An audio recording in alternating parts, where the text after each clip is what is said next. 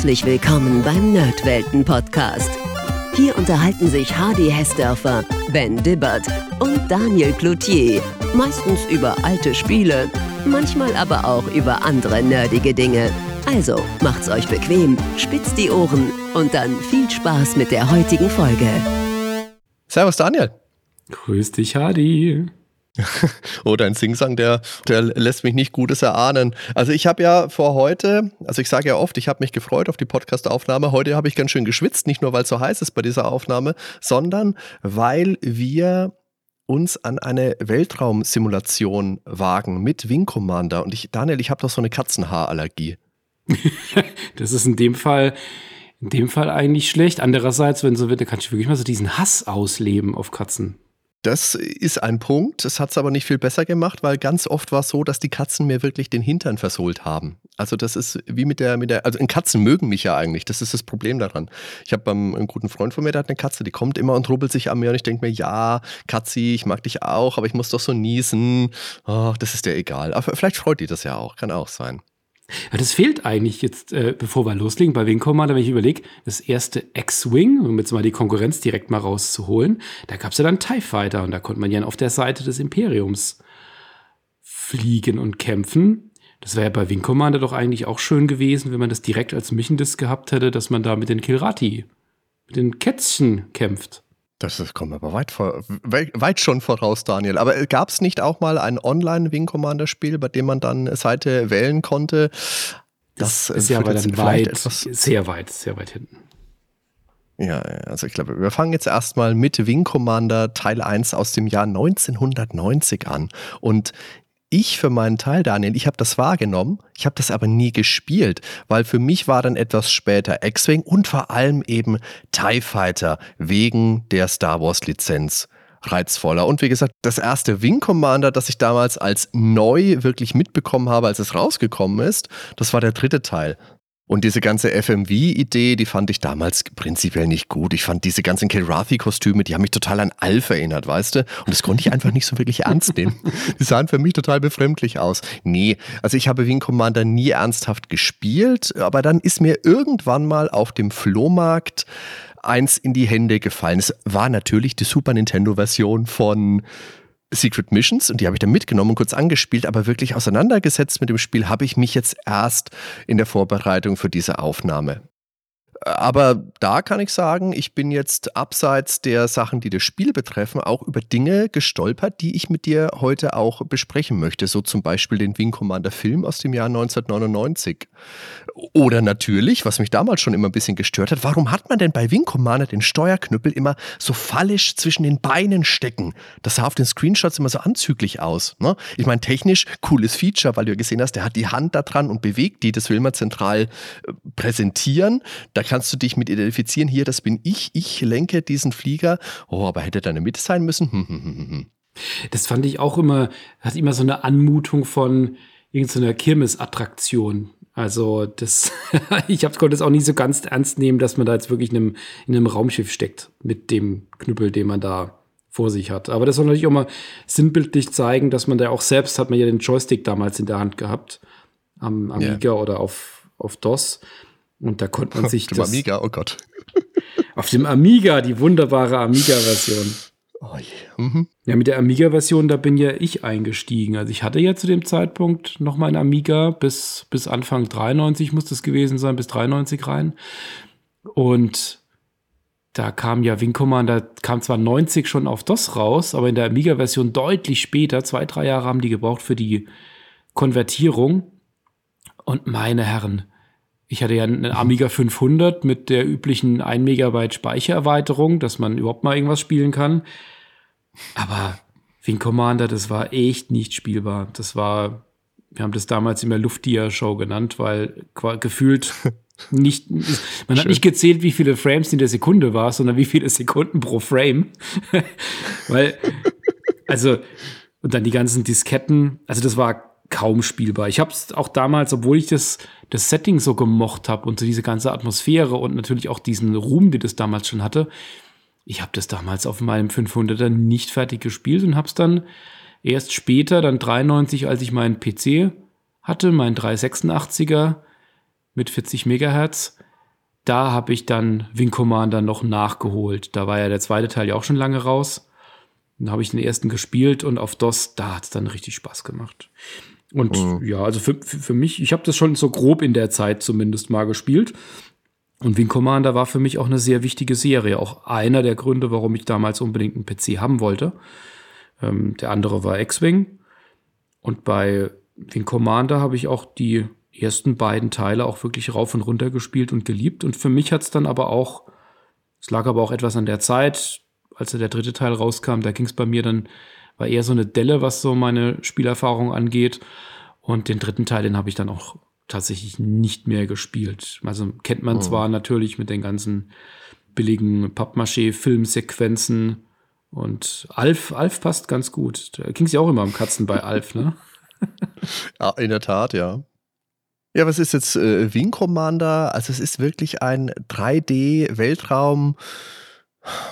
Simulationsspiel, ja, ja, also Simulation, ja, es ist aber eine sehr arcadige Simulation, würde ich sagen, gerade im Vergleich zu den späteren LucasArts Spielen im gleichen Sektor. Die Packung betont allerdings schon The 3D Space Combat Simulator. Entstanden ist das Ganze bei Origin, also der Firma von Lord British, aka Richard Garriott und bis dahin natürlich vor allem durch die Ultima-Spiele bekannt. Und hier kam jetzt eben mit Wing Commander eine weitere große einflussreiche Marke mit dazu. Designt wurde das Ganze von Chris Roberts, der war großer Star Wars-Fan, hat sich auch viel Inspiration von einem Lucasfilm Games-Titel, genauer Battlehawks 1942 geholt, das ist aus dem Jahr 1988. Und diese Melange ergab eben das erste Wing Commander. Das hat Chris Roberts auch scherzhaft als World War II in Space bezeichnet. Also schnelle Dogfights im All, aber auch mit einem Schuss Space Opera. Zumindest ist es hier im ersten Teil schon erahnbar. Das war in den späteren Ablegern, vor allem dann, wenn die Videos mit dazu kamen, freilich noch ausgeprägter. Aber es hat eben schon einen klar cineastischen Anspruch mit vielen Charakteren, vielen Dialogen und auch mit Zwischensequenzen. Das spielt im fernen Jahr 2654 und wir verkörpern hier noch einen namenlosen blauhaarigen Piloten. Später hieß der gute Mann ja dann Christopher Blair und wir befinden uns auf dem Raumkreuzer TCS Tiger's Claw, von der aus wir unsere Einsätze eben gegen diese bösen anthropomorphen Weltraumketzli, die Kelrathi, fliegen.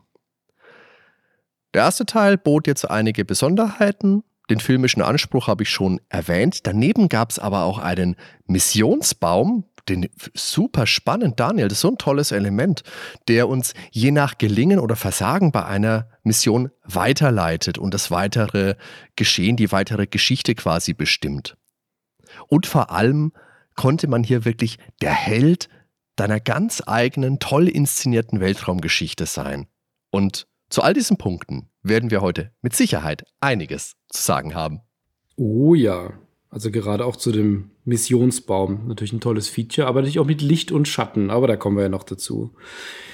Am besten steigen wir mal direkt ein, wie das Spiel beginnt, um mal ein Gefühl dafür zu vermitteln, für diejenigen, die es nicht kennen oder die, für die, bei denen es schon sehr lange her ist, dass sie es gespielt haben, was sind die Faszination des Spiels ausmacht.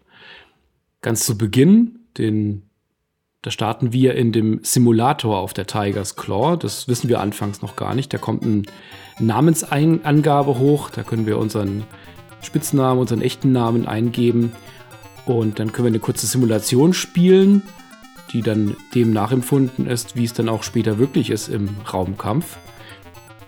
Und wenn wir das dann verlassen, dann stehen wir direkt schon in der Bar. Das ist äh, schön in Szene gesetzt. Da sieht man im Hintergrund einen Barkeeper und immer ein, zwei Leute an einem Tisch sitzen. Und der Simulator ist auf der linken Seite zu sehen. Im Hintergrund sieht man die besten Liste der jeweiligen Piloten im Einsatz.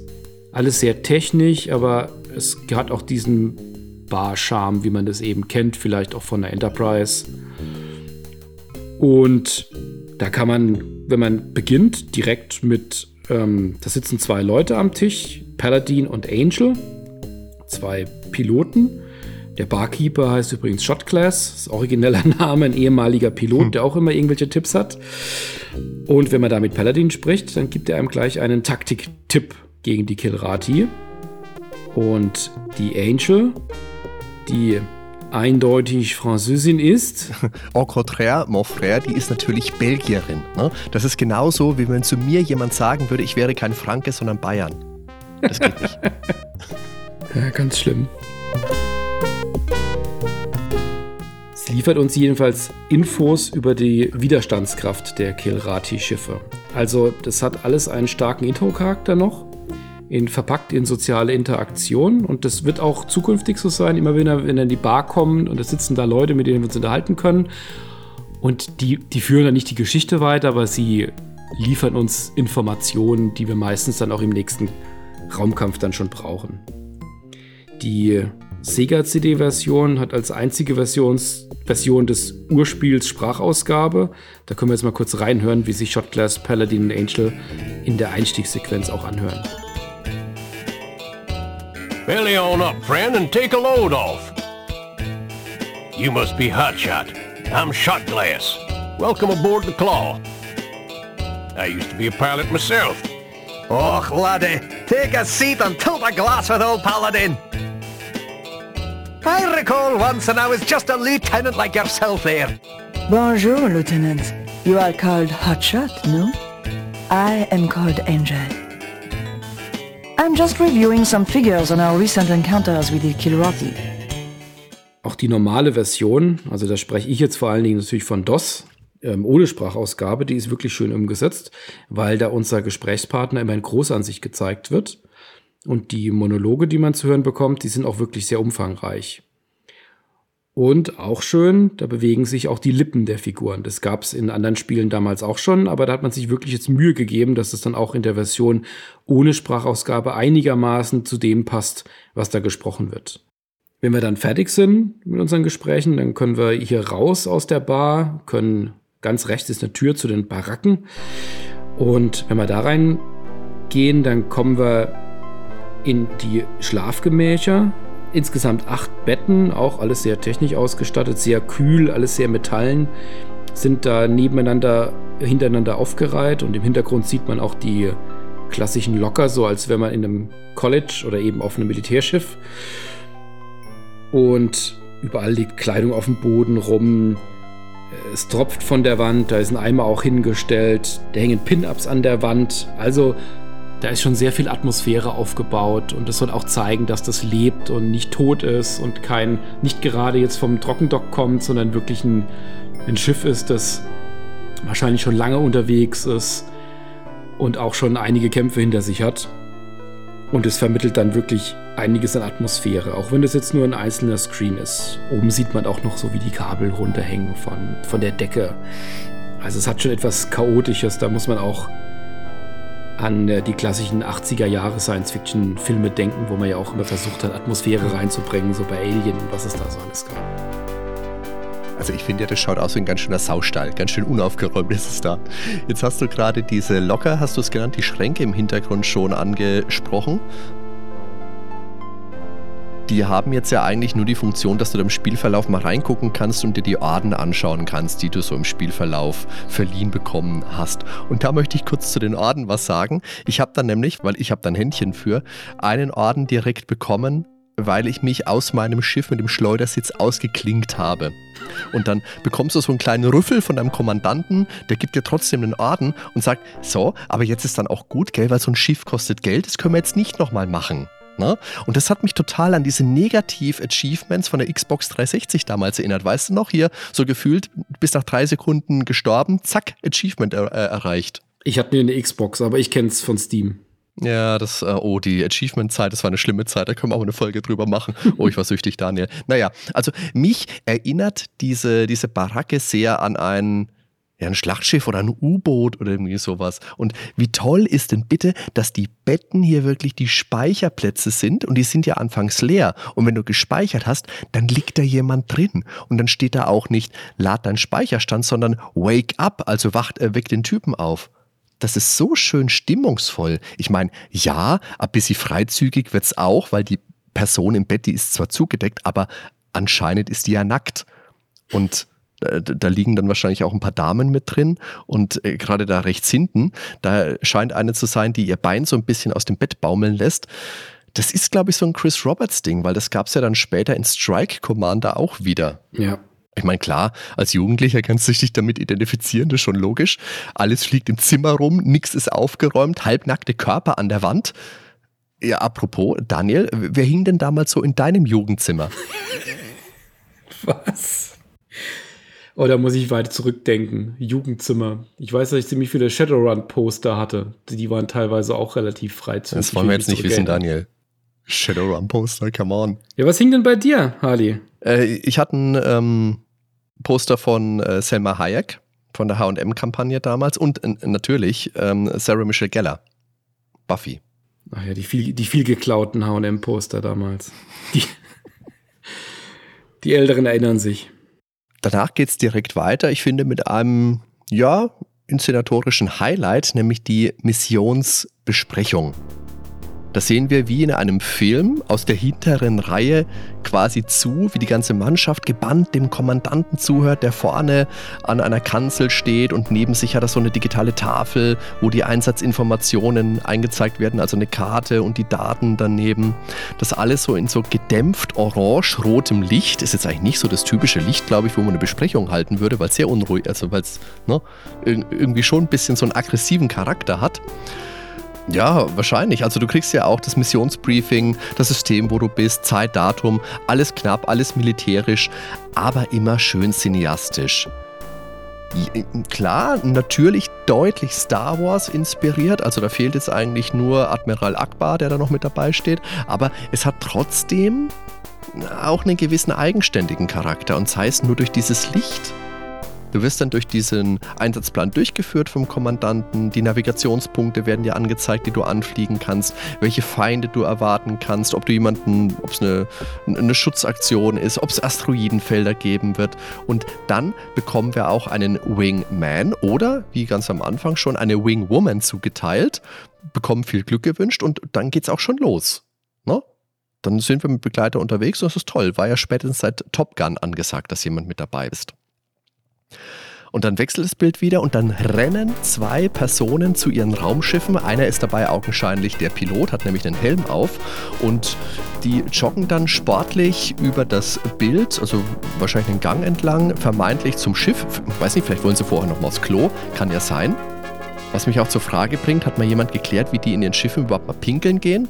Saftflasche haben die nicht dabei, oder? Naja, egal. Also, dann wird unser Schiff noch durchgecheckt, dann sehen wir noch einen Techniker und dann geht es langsam los, das Schiff geht zu und dann werden wir aus dem Hangar rauskatapultiert. Und das alles in der Sequenz, die an sich nicht lang dauert, aber die dir ein wirkliches Gefühl von hier bin ich mittendrin gibt.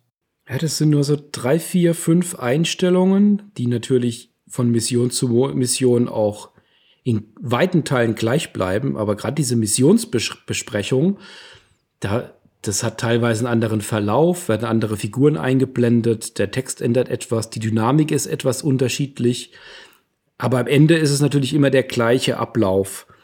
Und gerade so der ganze Einstieg und Abflug, das erinnert doch stark an, ja, an Filmklassiker von damals, wie Star Wars hat es schon gesagt, oder mich erinnert es auch ganz stark an Kampfstern Galactica, woran mich jetzt der erste ja, Teil auch massiv erinnert hat, wie man da so rausgeschossen wird aus diesem Tunnel und dann auf einmal bei den Gegnern ist. Wenn das alles abgelaufen ist, dann sitzen wir in der Pilotenkanzel im eigentlichen Teil des Spiels, nämlich dem Weltraumkampf, dem 3D Combat Simulator oder wie es eingangs hieß. Also als jemand, der das jetzt ja erst 30 Jahre später erstmals erlebt, kann ich sagen, das wirkt auch heute noch ansprechend auf mich. Und das sagt, finde ich, schon wirklich einiges aus. Die Präsentation, die ist einfach toll. Und das wirkt in Bewegung selbstredend viel besser als auf reinen Screenshots. Die werden dem Gesamtbild meiner Meinung nach einfach nicht gerecht.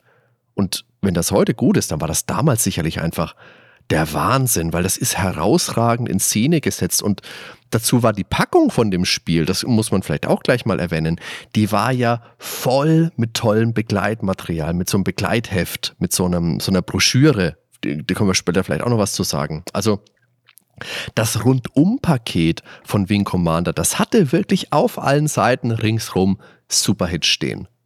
Genau, wenn wir dann im Weltraumkampf sind, Jetzt mal deine Einschätzung.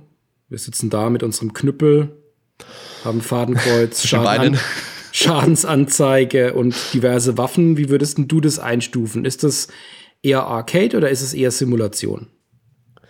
Ja, eher schwierig. Also es ist, natürlich ist es eine Simulation, das kann man dem nicht absprechen, aber es ist schon klar arcadig. Ich meine, natürlich, du kannst Gas und Schub geben, du kannst die Waffen umschalten, du kannst Zielmarker setzen, du kannst ab und zu mal einen Funkspruch absetzen.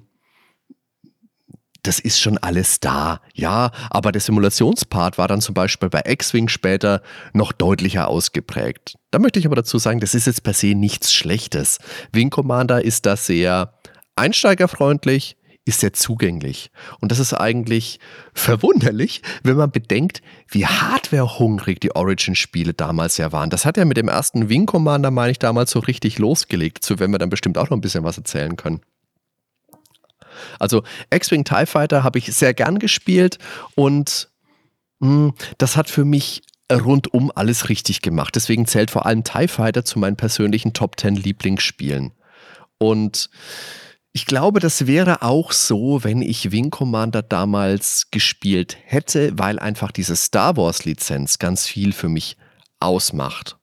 Unabhängig davon kann ich aber sagen, dass mich Wing Commander von Beginn an in die richtige Stimmung setzt, weil das Intro gleich spannende Raumkämpfe verkündet und die Titelmelodie, die da erklingt, die erinnert mich auch sehr stark an Star Wars. Die hat genügend Eigenständigkeit, das ist klar, das ist nicht abgekupfert aber es versetzt mich in die Stimmung. Da hören wir vielleicht auch mal kurz rein.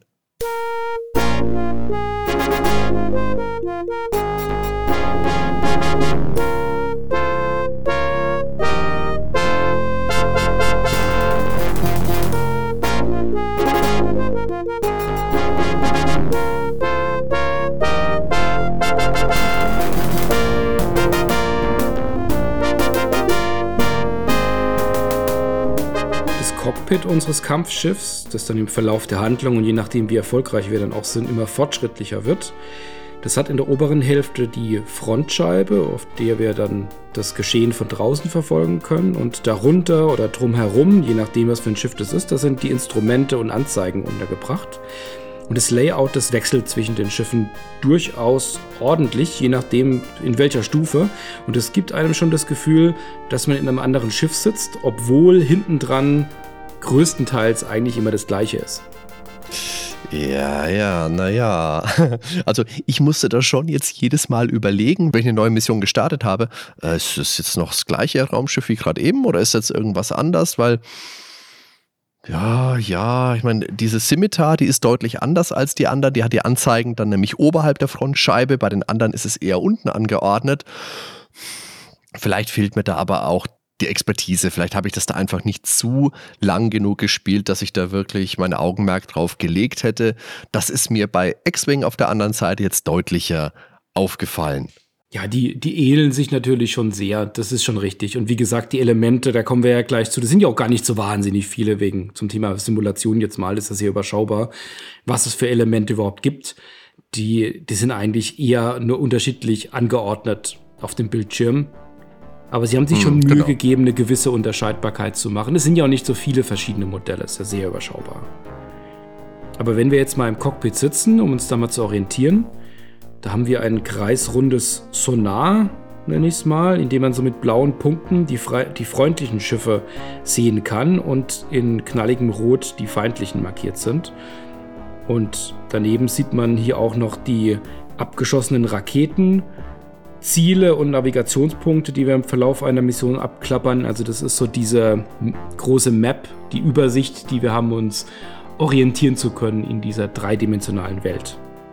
Dann haben wir noch einen kleinen Monitor, da haben wir unser eigenes Schiff und unsere Bewaffnung angezeigt und da können wir dann sehen, welche Primärwaffen, welche Missiles wir aktiviert haben und dann können wir auch einstellen. Da kannst du zum Beispiel festlegen, ob du mit einer einzelnen Waffe schießt oder ob du die beide gleichzeitig feuern lassen willst für mehr Durchschlagskraft, aber dann hast du natürlich kürzere Feuerphasen und natürlich verbraucht das auch Energie. Also da ist der Simulationsfaktor dann natürlich schon da. Also kann man nicht sagen, dass es keine Simulation ist, gibt es natürlich. Ja? Und das ist auch was, was es ja auch alles so bei X-Wing gibt. Wenn du ein paar Mal geschossen hast, dann siehst du, wie die Energieleiste abfällt und wenn sie bei Null ist, dann muss sich das erstmal wieder regenerieren, muss abkühlen wahrscheinlich, füllt sich langsam wieder auf und dann kannst du wieder schießen. Da musst du dann auch ein bisschen abwägen. Hier, ich habe den Feind jetzt quasi in meinem Ziel drin, hau ich jetzt wirklich alles raus, was ich habe und laufe dann Gefahr, dass ich ein paar Sekunden nicht schießen hab, kann oder gehe ich lieber auf Nummer sicher.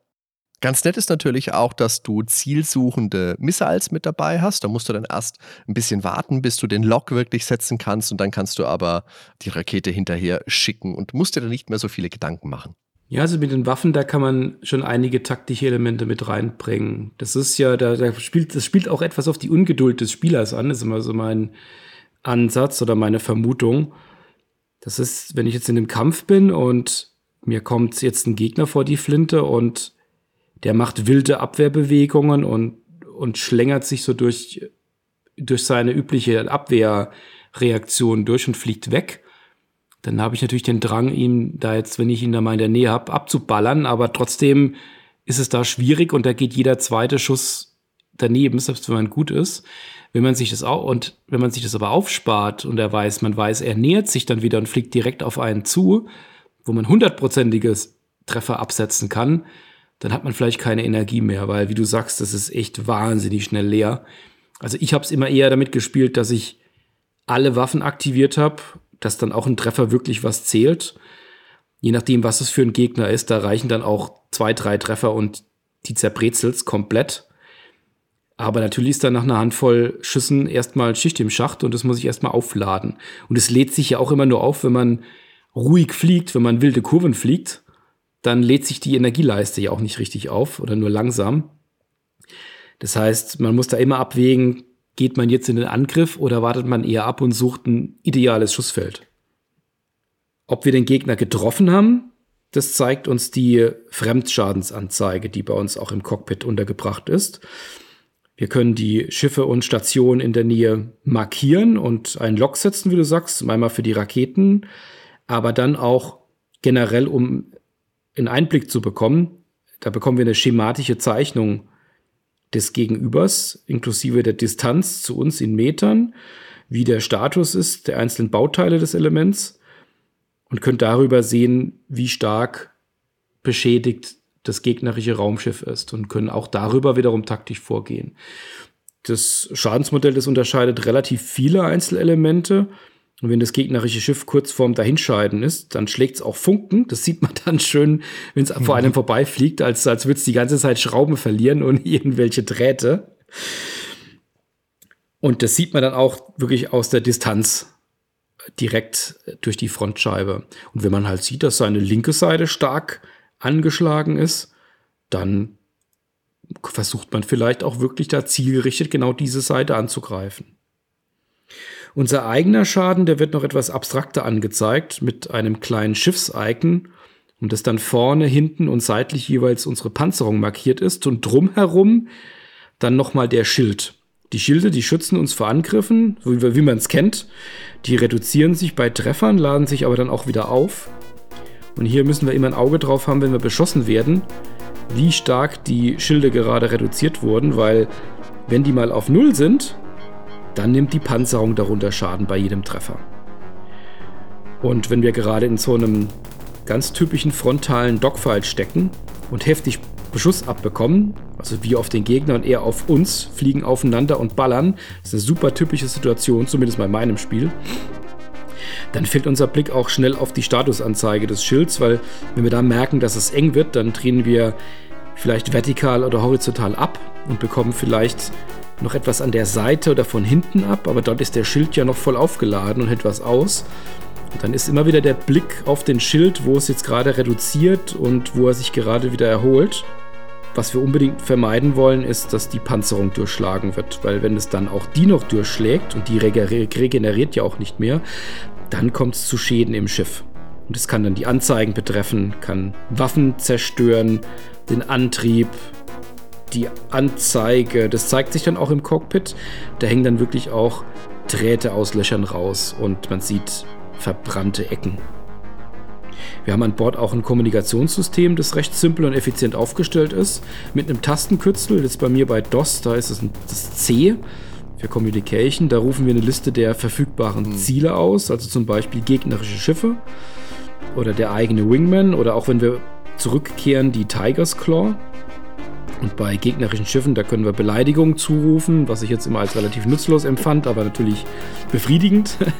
aber wir können auch unserem. Auch so. wir, genau, das macht man auch ohne das Kommunikationssystem. Oder wir können unserem Wingman, das ist dann schon sinnvoller, auch einfache Befehle geben, wie das wir ihm sagen. Hm. Er soll jetzt mal ausbrechen oder er soll sich gemeinsam mit uns auf unser Ziel fokussieren, wenn wir wissen, wir haben dann ein Dickschiff vor uns, das wir angreifen müssen. Und mit der Tigers Claw, da sprechen wir immer bei der Rückkehr, um Landeerlaubnis zu bitten. Ja. Das ist auch so ein schönes Element, finde ich, wenn man so diese Mission hinter sich hat, so nach Hause kommt und dann sagt man Hallo zur Tigers Claw und die Tigers Claw sagt, Landeerlaubnis Nein. ist gestattet. Ich habe es noch nie abgelehnt bekommen. Na, wir bekommen es abgelehnt, wenn Gegner da sind. Und dann landen wir wieder und sind da und werden beschimpft vom Mechaniker. Ach, das ist wunderbar. Ich finde auch diese Kommunikation, die ist ein ganz tolles Spielelement, weil es dem Ganzen einfach noch so viel mehr Dramatik verleiht sowohl natürlich das Geätze der Kilrathi-Piloten, aber eben auch das Flehen meiner Flügelleute, wenn sie rufen, ich brauche Hilfe, bitte retten Sie mich. Ich mir gedacht habe, ha, da musste ich an den äh, Slippy Toad aus Starving denken. Und dann natürlich denke ich mir, äh, mach's doch selber, ey. Und zum Fliegen also das steuert sich halt nicht in Anführungszeichen realistisch wie in Elite, wo du rollen musst, wenn du deine Position, deine Richtung ändern möchtest, sondern die, die Gegner drehen unterschiedlich ab, haben unterschiedliche Angriffstaktiken. Das erinnert viel mehr als so eine Lucasfilm Games ähm, Weltkriegs-Flugzeugsimulation. Also das haben wir schon vorhin gesagt, das sind klassische Fliegerduelle, hier halt im Weltall und das kommt mir persönlich total entgegen, weil hier kann ich nicht plötzlich irgendwie dumm abstürzen oder gegen den Berg fliegen oder sowas, was ich ja so gern mache. Nee, hier gibt es einfach maximal äh, ein dickes Raumschiff, das irgendwo rumsteht und da fahre ich trotzdem dagegen. Fliege viel mehr. Ja, das ist schon, es ist schon eher eine Schießbude als eine Simulation. Zumindest wenn man jetzt mal richtige Hardcore-Simulation dagegen stellt.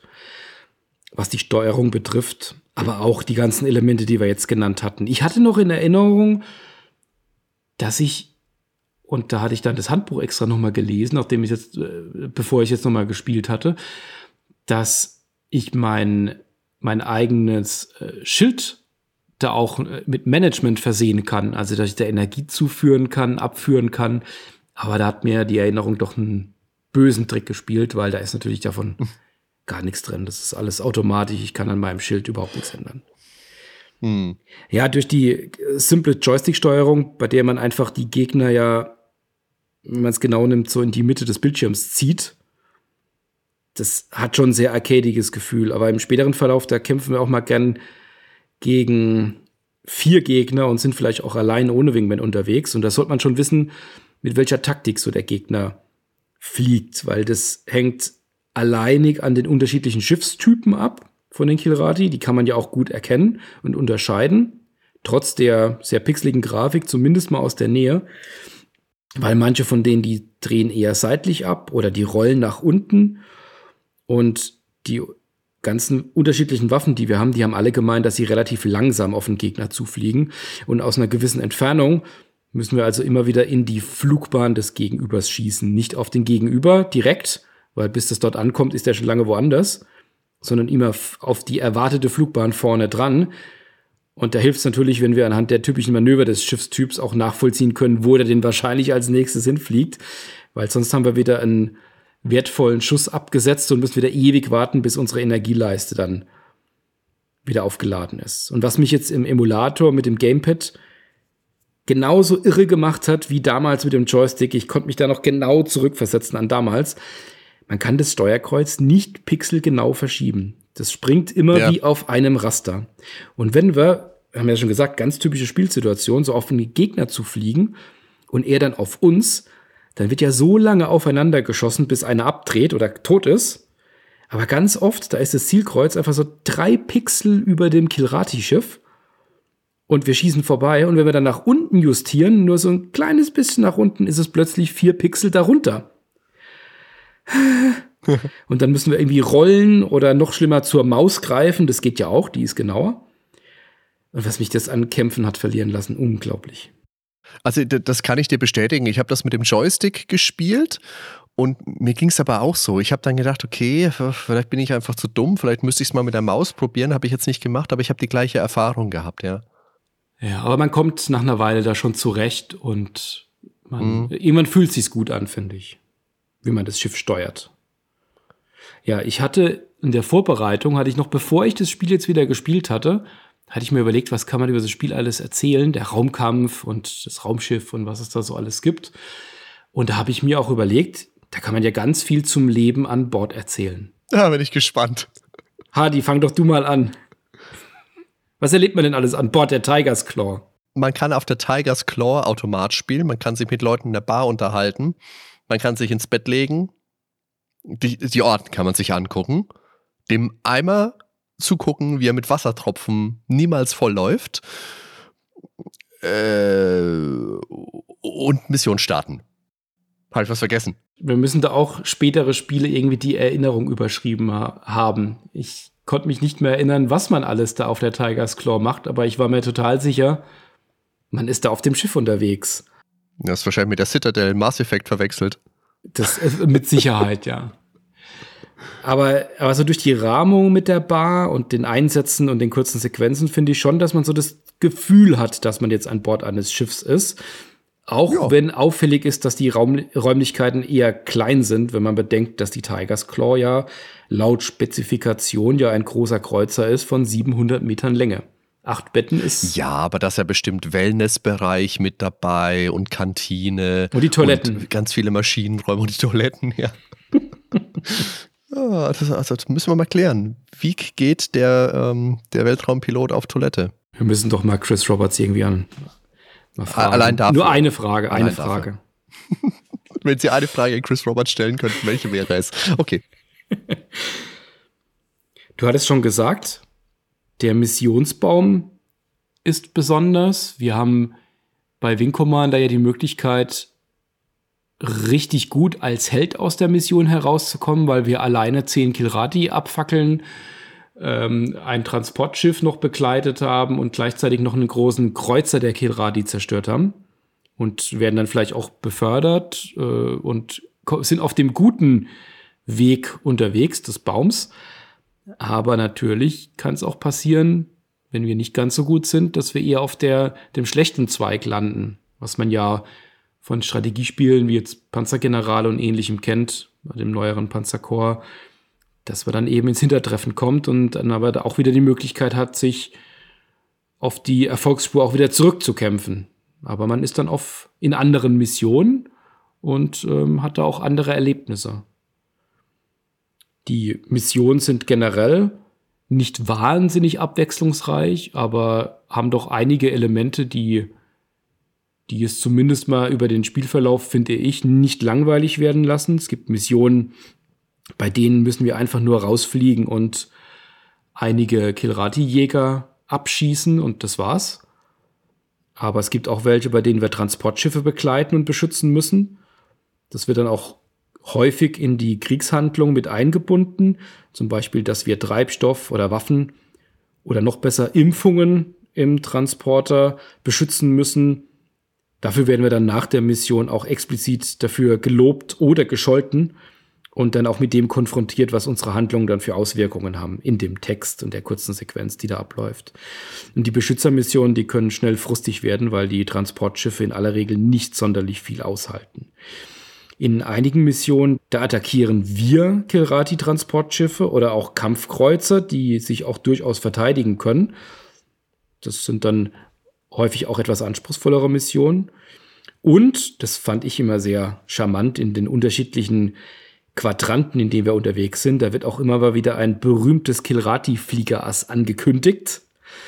In der Missionsbesprechung oder auch vorher in der Bar. Äh, da können wir uns immer sicher sein, dass es dann der Mission danach auch direkt den Kampf mit uns aufnimmt. Und deren Schiffe, die sind dann meistens sehr wendig, halten mehr aus und haben auch eine bessere Bewaffnung und lassen sich auch nicht so gerne abschießen, wenn die kurz davor sind, dass sie mhm kaputt gehen, dann brettern die mit einer Wahnsinnsgeschwindigkeit davon und dann hat man sie, hat man keine Chance mehr, sie noch in irgendeiner Form zu zerstören. Ein Element, ich würde es eigentlich gerne verschweigen, aber wir müssen es erwähnen, sind noch die Asteroiden und teilweise auch die Minenfelder, durch die wir fliegen müssen. Gott, hm. hat mich das gefrustet und genervt zum Schluss. Ja, die haben mich dann auch direkt ein bisschen an Rebel Assault erinnert, an dieses Asteroidenfeld. Ja, oh Gott, nein. Ja, Flashbacks. ja. Aber ist nett, dass es drin ist. Ich bin es gar nicht sicher. Gibt es Asteroidenfelder auch in X-Wing? Ich habe X-Wing lange nicht gespielt. Also, hm, wenn ich mich da täusche, weiß ich gerade nicht. Ich bin mir nicht mehr sicher, aber ich dachte, da gibt es auch welche. Ich habe da so eine Grafik in Erinnerung. Da kriegen wir wieder Briefe. Die Besonderheit an diesen Schiffen ist ja, das sind ja keine ausgefüllten Vektor-3D-Modelle, wie das sonst damals so ähm, angesagt war, sondern das waren 2D-Bitmap-Grafiken aus verschiedenen Ansichten und die hat man dann je nach Entfernung, also je nach Distanz zum, zu unserem Cockpit, entweder kleiner oder größer angezeigt. Das sieht dann natürlich manchmal ein bisschen abgehackt aus, wenn die sich bewegen, weil keine richtige Drehung stattfindet, aber dadurch hat man eben eine Menge Arbeitsspeicher sparen können. Und selber steuern wir im Spielverlauf auch nur maximal vier unterschiedliche Schiffstypen, wobei vier ist auch ein bisschen böse zu sagen, weil im ersten X-Wing hast du auch nur drei Schiffe gehabt, wenn du die B-Wing-Erweiterung nicht hattest. wir können uns aber auch hier nicht auswählen was wir fliegen wollen, sondern wir bekommen die einfach im Spielverlauf zugeteilt. Ne? Fängst du an mit der Hornet, die ist schnell, die ist wendig, aber die hat halt nicht so die Mörder-Feuerkraft und nicht die Superpanzerung. Die Scimitar ist ein vielseitigerer Jäger, ist aber auch eher so mittelmäßig in allen Bereichen. Zusätzlich auch der langsamste Jäger, den wir in diesem Spiel fliegen können. Der am besten bewaffnete Jäger ist der Raptor der konföderierten Marine, der hat die stärksten Schilde, der ist dafür aber nicht so manövrierfähig wie die anderen Schiffe. Und last but not least haben wir noch den Rapier, Rapier, Rapier, den Rapier, das ist der schnellste und das Schiff, das am beweglichsten ist im ganzen Spiel. Die Schilde sind relativ gut, aber die Panzerung ist an einigen Bereichen dafür wirklich dünn. Aber wenn die Schilde mal unten sind, dann wird es tatsächlich schwierig. Die Bewaffnung des Rapier ist mit dem Raptor vergleichbar, nur dass er im Austausch für den Massetreiber schwächere, dafür aber effizientere Laserkanonen hat. Und das merkt man auch relativ deutlich, hm, weil das Nachladen endlich nicht mehr so quälend lange dauert. Dafür hat man dann halt doppelt so viele Schiffe am Ende. Das gleicht sich dann auch wieder fast aus. ja, auf der anderen Seite kommen die Kilrathi auf immerhin acht unterschiedliche Kampfschiffe und nochmal sechs weitere Kreuzer und Transportschiffe. Gerade die Kampfschiffe fühlen sich unterschiedlich an, was wir ja auch in der Bar immer mal wieder vor der jeweils eingeführten Mission von einem der Piloten oder Pilotinnen erzählt bekommen. Die Bewaffnung, muss man vielleicht noch sagen, zwischen der Föderation und den Kilrathi ist identisch, lediglich die Schiffe unterscheiden sich. Und weil wir jetzt die ganze Zeit von den Kilrathi gesprochen haben, das setzt sich natürlich, ich meine, der, der kundige Hörer hat es bestimmt lange erkannt, ne, aus den Wörtern Kill und Wrath zusammen. Das ist gar nicht mal so clever, wie es vielleicht sein will. Und die Idee für diese Space Katzen, die geht auf Larry Nivens Sci-Fi-Romanreihe Die Ringwelt zurück. Der erste Roman ist da 1970 erschienen und das ist in diesen Büchern das Volk der Xin. Sozusagen Klingonen mit Fell. Voll ja. gut. Und was ich ganz schön finde an diesen Raumkämpfen, weil Ne, ich habe es ja vorhin gesagt, ich schaffe es ja immer irgendwie kaputt zu gehen.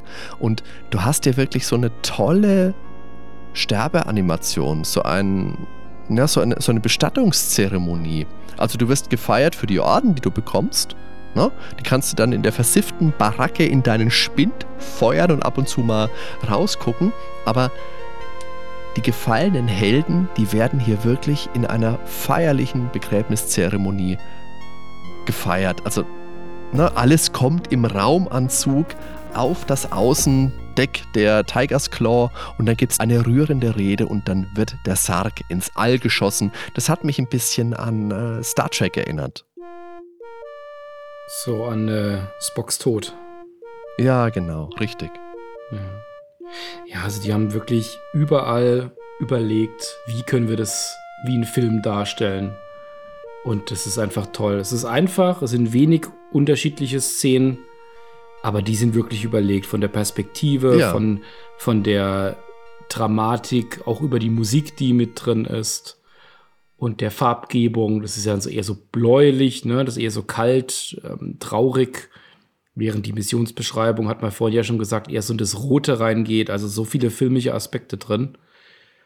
Da müssen ja, wir ja glatt später genau. einen Film draus drehen, aber da kommen wir noch zu. da kommen wir noch dazu. Aber es ist, wie du sagst, du erlebst hier eine Geschichte, du bist Teil dieser Geschichte und vor allem, es ist deine Geschichte. Und dafür ganz wichtig ist eben dieser Missionsbaum, der eben Verzweigungen nach den Missionen ergibt. Das heißt, wenn du erfolgreich bist, dann geht es in die eine Richtung. Wenn du versagst bei einer Mission, dann scheiterst du nicht. Die Mission ist dann, also das Spiel ist dann nicht verloren, sondern es entwickelt sich einfach in eine andere Richtung. Es ist dann schon so, dass man eine Spur hat, die gibt es gute Ende, eine gibt es schlechtere Ende, das ist logisch.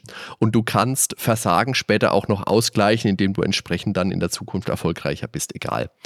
Dadurch ändert sich aber auch einiges im Spiel, beispielsweise Zwischensequenzen. Da gibt es dann eine ähm, Situation, da wird das Labor eben entweder von den Kilrathi überrannt oder die Kätzchen werden besiegt. Da merkt man auch, dass die Komplexität dann auch zu Fehlern führt, weil die Geschichte, die baut auch immer mal wieder auf, auf der Vielzahl an Personen, die in dem Spiel sind, also namentlich vor allen Dingen die ganzen Piloten. Und bei mir ich bin da nicht ganz so sorgsam mit meinen äh, Wingman. Bei mir starb Paladin schon relativ früh im Spiel. Aber in einem Gespräch, da hatte dann Hunter später, einige Missionen später, ihn dann in einer Reihe mit anderen Piloten so aufgezählt, als wenn er noch leben würde. Mhm. Das sind aber natürlich Dinge, die einfach ja, passieren können, ist natürlich auch unglaublich komplex, das alles nochmal mitzuführen, wenn ein Pilot stirbt, was sich danach dann alles noch ändern muss. Ja. Aber im Großen und Ganzen hat es bei mir sehr gut funktioniert jetzt bei meinem, beim, ich war jetzt kurz, kurz vor Ende und äh, das hat, war eine stimmungsvolle Kampagne, wie das durchgelaufen ist. Unbedingt, ja. Schön ist ja, wenn du die erfolgreiche Route, nenne ich mal, verfolgst, dann wirst du immer offensiver und greifst dann am Ende die Kilrathi-Basis im Venice-System an. Dagegen, wenn du den schlechten Verlauf hast, dann musst du immer weiter in die Defensive gehen, mit dem finalen Rückzug im schlimmsten Fall. Was auch immer passiert, die Einsätze sind eben von einem roten Faden, von einer Geschichte geführt. Und da wird immer gesagt, wir sind jetzt hier, weil vorher dies und jenes passiert ist. Und das ist einfach schön. Du hast da wirklich einen, einen Gedanken hinter diesem System gehabt. Man wollte, dass die Spieler, wenn sie gescheitert sind bei einer Mission, eben nicht den vorherigen Spielstand einfach wieder geladen haben und es nochmal probiert haben, bis sie es geschafft haben, weil es gibt ja eine spannende Geschichte, die man auch erleben kann, wenn man nicht erfolgreich ist. Aber Daniel, seien wir mal ehrlich, wenn eine Mission scheitert, dann lade ich sie nochmal. Meine Güte, das befiehlt mir mein innerer Ehrgeiz. Ich meine, das ist nett, dass es das gibt.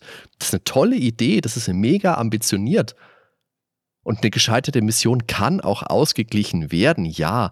Aber wie ich, die meisten Leute haben sich damals wohl schon gedacht, ich möchte eine Mission erfolgreich abschließen und ich habe das, hab das ja gewusst, dass das geht. Also ich habe mich da wirklich auch zwingen müssen, ein Scheitern mal zu akzeptieren um einen anderen Aspekt der Geschichte zu erfahren. Es ist mir nicht leicht gefallen, Daniel. Ja, immerhin hast du es geschafft. Ich habe das nicht geschafft. Weil, wenn man es im Hinterkopf hat, dass man es nochmal durchspielt, dann macht dieser Aspekt natürlich Sinn, dass man sagt, naja, komm, dann laufe ich jetzt zweimal auf dem, auf dem schlechten Pfad und bekomme die Story mit. Und wenn ich es dann nochmal spiele, dann kann ich ja gucken, dass ich alles perfekt schaffe. Aber so gehe ich ein Spiel selten ran. Ich will das ja einmal durchspielen ja. und ja, und dann will ich halt das, das, das Optimum irgendwie rausholen. Und das ist mir aber auch einmal so richtig auf die Füße gefallen. Das in einer Mission, das ist die zweite im Kurosawa-System. Da habt ihr mich das eine ganze Weile verfolgt. Da haben menschliche Truppen ein Ralari-Zerstörer kapern können, eine besonders starke Zerstörerklasse der Kilrati. Und der sollte nun zu uns zur Unterstützung an die Front gebracht werden, nachdem er in das Kurosawa-System einige 10.000 Klicks, das ist die, die, die Entfernung, die Einheit, die wir dort haben für Katzensprünge. Katzen, Klicks sind Katzensprünge, ganz genau. ähm, entfernt gelandet ist mit diesem Jump Drive. Und vielleicht noch einmal kurz erwähnt haben, man kann in dem man, man kann längere Strecken überspringen, indem man quasi wie durch ein Wurmloch von A nach B springen an vielen Punkten. Das du meinst genau diese, diese Missionspunkte, oder? Die NAV, die NAV Points. Muss man das machen eigentlich oder geht das auch nee, du, äh, manuell nee, man, anzufliegen? Man kann das alles komplett manuell anfliegen, es ist einfach nur mühsam.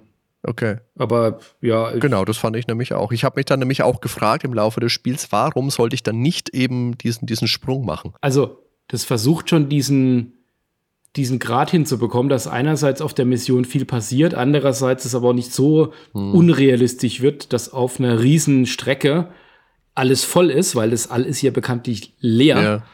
Und deswegen wird davor gegaukelt eher, dass es eine große Entfernung ist. Also es ist eine große Entfernung, aber die ist wirklich leer. Aber um das eben überspringen zu können, kann man einfach springen. Das läuft mit Antigravitation und das ist okay. alles mit drei Sätzen irgendwie im Handbuch erklärt. Aber auch nicht sonderlich wichtig für, für die Hintergründe.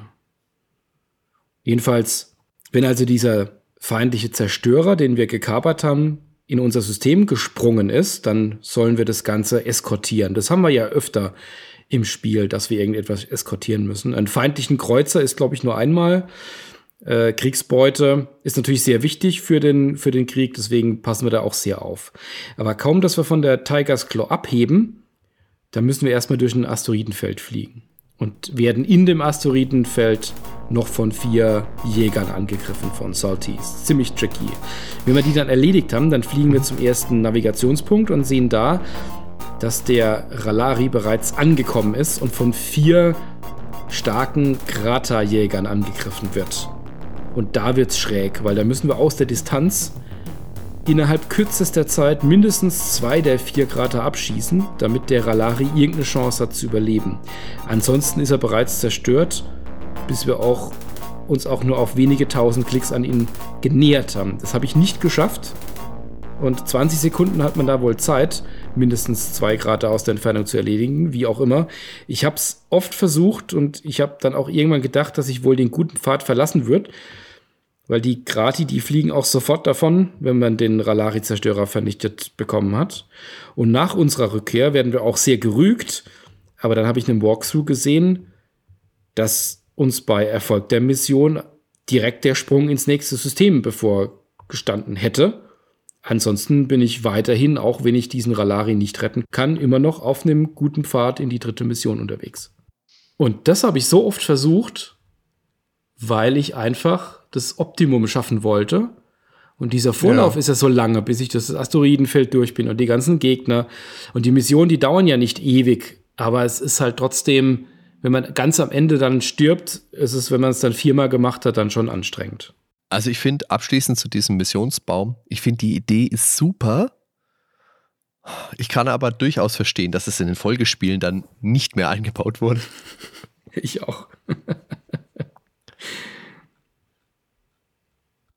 So, ist Wing Commander damals am 26. September 1990 ja zuerst für MS-DOS erschienen.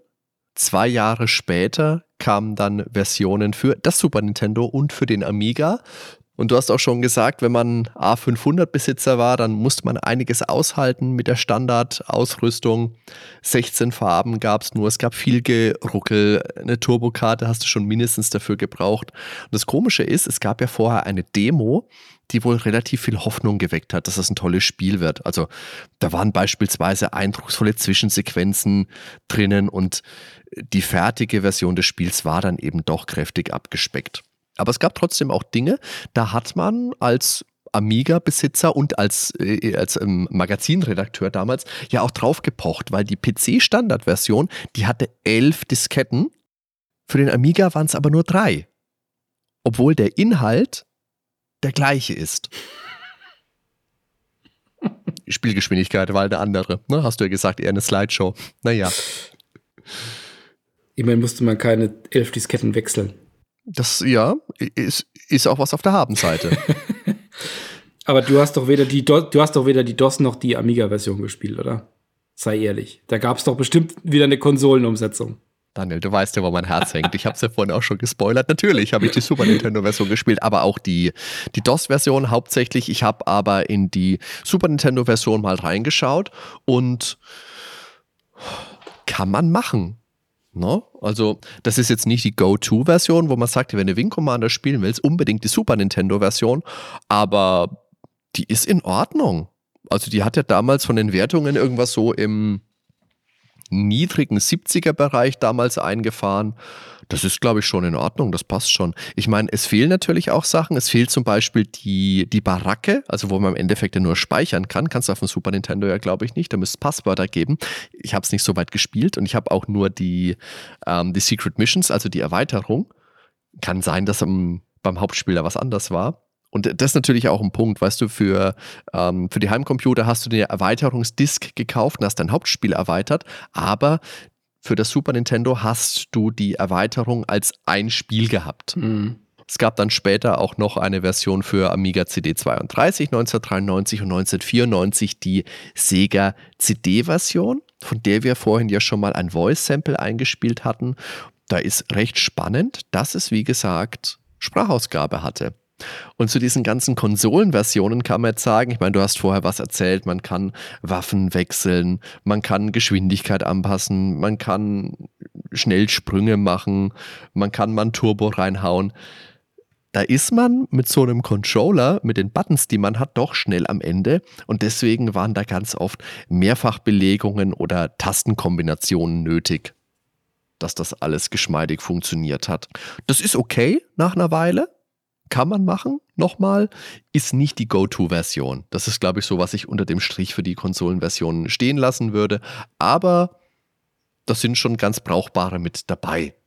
Und die Secret Missions habe ich jetzt schon angeteasert. Im November 1990 gab es dann eine Add-on-Kampagne. Die hatte neue Missionen, neue Schiffe, neue Storylines und auch noch einen höheren Schwierigkeitsgrad. Ne? Weil, warum nicht? Du hast hier allerdings schon nicht mehr diesen Missionsbaum, sondern du musst wirklich die Missionen in Reihenfolge abspielen. Und dann ist es so, wenn du dann bei einer Mission versagst, dann kommst du automatisch in die zwei Rückzugsmissionen, also abseits vom erfolgreichen Pfad. Und das ist ja, hm, hm, hm. da lädst du dann halt auf jeden Fall neu. Das ist auch die Erweiterung, die es für das Super Nintendo gab. Es gab noch eine zweite Erweiterung, die hieß sinnigermaßen Secret Missions 2. und da gab es dann halt nochmal neue Geschichte, neue Schiffe, nochmal schwierige Missionen, zwei neue Wingmen, auch interessant, und die kamen 1991. Ja, wir müssen noch, glaube ich, noch etwas erzählen, was dem Spiel alles noch beigelegt war, weil das war. Oh ja. Klasse. Da müssen wir auch ein paar Fotos direkt runterpacken in die, in die Show Notes. Wo kann ich mir diese tollen Bilder angucken? Daniel, wo muss ich da hin? Ich glaube, da sollte man auf unsere wunderschöne Homepage gehen, nerdweltenpodcast.com. Ah. Okay, oh, mache ich, danke. Und das sind die Show Notes und das sind die ganzen wunderschönen Bilder. Ja, bei Wing Commander, da war das Handbuch, das ist so stilisiert wie ein Schiffsmagazin. Claw Marks hieß das von der Tigers Claw. Claw Marks, das ist super. Da stehen dann Taktikinfos drin, auch viele Statistiken und Informationen zu den Kampfschiffen und den Waffen, sowohl von den Kilrathi als auch von den Menschen. Auch Informationen zu den verschiedenen Piloten, so ebenfalls von beiden Seiten und ganz generelle News des Schiffs, was natürlich noch mal etwas Flair mit sich bringt. Und einen äh, nochmal den Einstieg versüßt, dass man da wirklich an Bord ist dieses Schiffs. Außerdem liegen da auch noch Blueprints mit dabei von vier Jägern, Hornet, Scimitar, Raptor und Rapier, also die, die wir auch steuern. Und die werden auch, wie sich das damals gehört hat, für die für den Kopierschutz benutzt, weil da wird man während des Spiels abgefragt nach Informationen aus diesen Blueprints. Die sehen aber auch schön aus. Ja. Schön ist auch auf der Rückseite der Big Box, da steht drauf: Every screenshot taken from this game. What you see is what you play. Das mhm. ist leider nicht ganz korrekt, weil die Screenshots, die auf der Rückseite zu sehen sind, das sind alle aus der Beta-Version des Spiels. Und da sind Waffen und Namen und Grafiken, die in der finalen Version überhaupt gar nicht mit drin sind. Aber da ist wahrscheinlich dann die Produktion und äh, der Abschluss des Spiels, des Release, dann einfach mal wieder etwas auseinandergelaufen. Kann ja passieren. naja, wer wird's merken, hat man sich gedacht. Aber das ist jetzt, glaube ich, ein guter Punkt, um mal überzuleiten. Wer hat denn das Spiel überhaupt gemacht? Wir haben jetzt einleitend gesagt, es kam von Origin Systems. Die sind ja früher auch gerne als Ultima Systems bezeichnet worden, weil die zwar mit der Ultima-Reihe ganz viele erfolgreiche Spiele hervorgebracht haben, aber abseits davon hatten die nicht so viel. Gegründet wurde Origin Systems 1983 von Richard Garriott seinem Vater und NASA-Astronaut Owen, seinem Bruder und Programmierer Chuck Buke. Und zwar erstmal nur mit dem Hintergedanken, Ultima 3 Exodus herauszubringen. Ja, Richard Garriott. Einer der ganz großen Spieleentwickler, dazu Weltraumtourist, Kuriositätensammler und vor allem eben der Schöpfer der Ultima-Reihe. Außerdem natürlich Exzentriker, der gerne ganz viele Geheimgänge in seinem Haus hat. Ne? Hätte ich auch gern. Das wäre toll. Mit Wasserrutsche. Da hatte ich Freude dran. Der hat den Grundstein für seinen Erfolg ja bereits 1979 mit A Calabath World of Doom gelegt, das von der California Pacific Computer Company vertrieben wurde. Das sagt jetzt mal dreimal schnell in Folge. Und da war Richard gerade mal mit der Highschool fertig. Ne? Ist ein klassischer Dungeon Crawl gewesen und ist dann so ab 1980 verkauft worden. 81 kam dann das erste Ultima-Spiel, das lief auch über California Pacific. 82 dann eben Ultima 2, da war dann Sierra Online der Publisher. Es gab dann Streit über Lizenzgebühren der PC-Version und deswegen hat man sich gedacht, okay, nee, Leute, dann machen wir lieber was eigenes. Und vorher hat Richard sich für Sierra entschieden, weil man dem Spiel eine Stoffkarte beilegen wollte. Und Sierra haben gesagt, okay, machen wir. Über Richard Garriott und seine Ultima-Spiele müssen wir hier bei den Nerdwelten bestimmt irgendwann noch ausführlicher sprechen. Hier und jetzt würde das aber zu weit führen. Und außerdem interessiert uns heute vielmehr ein junger Herr namens Chris Roberts. Ja, und Chris Roberts, das ist fast so eine schillernde Figur wie Garriott selbst. Das ist ein in den späten 60ern geborener Kalifornier, also voll in der Flower Power Zeit, auch im passenden Bundesstaat. Der war also dann zu Wing Commander noch sehr jung, in seinen späten 20ern.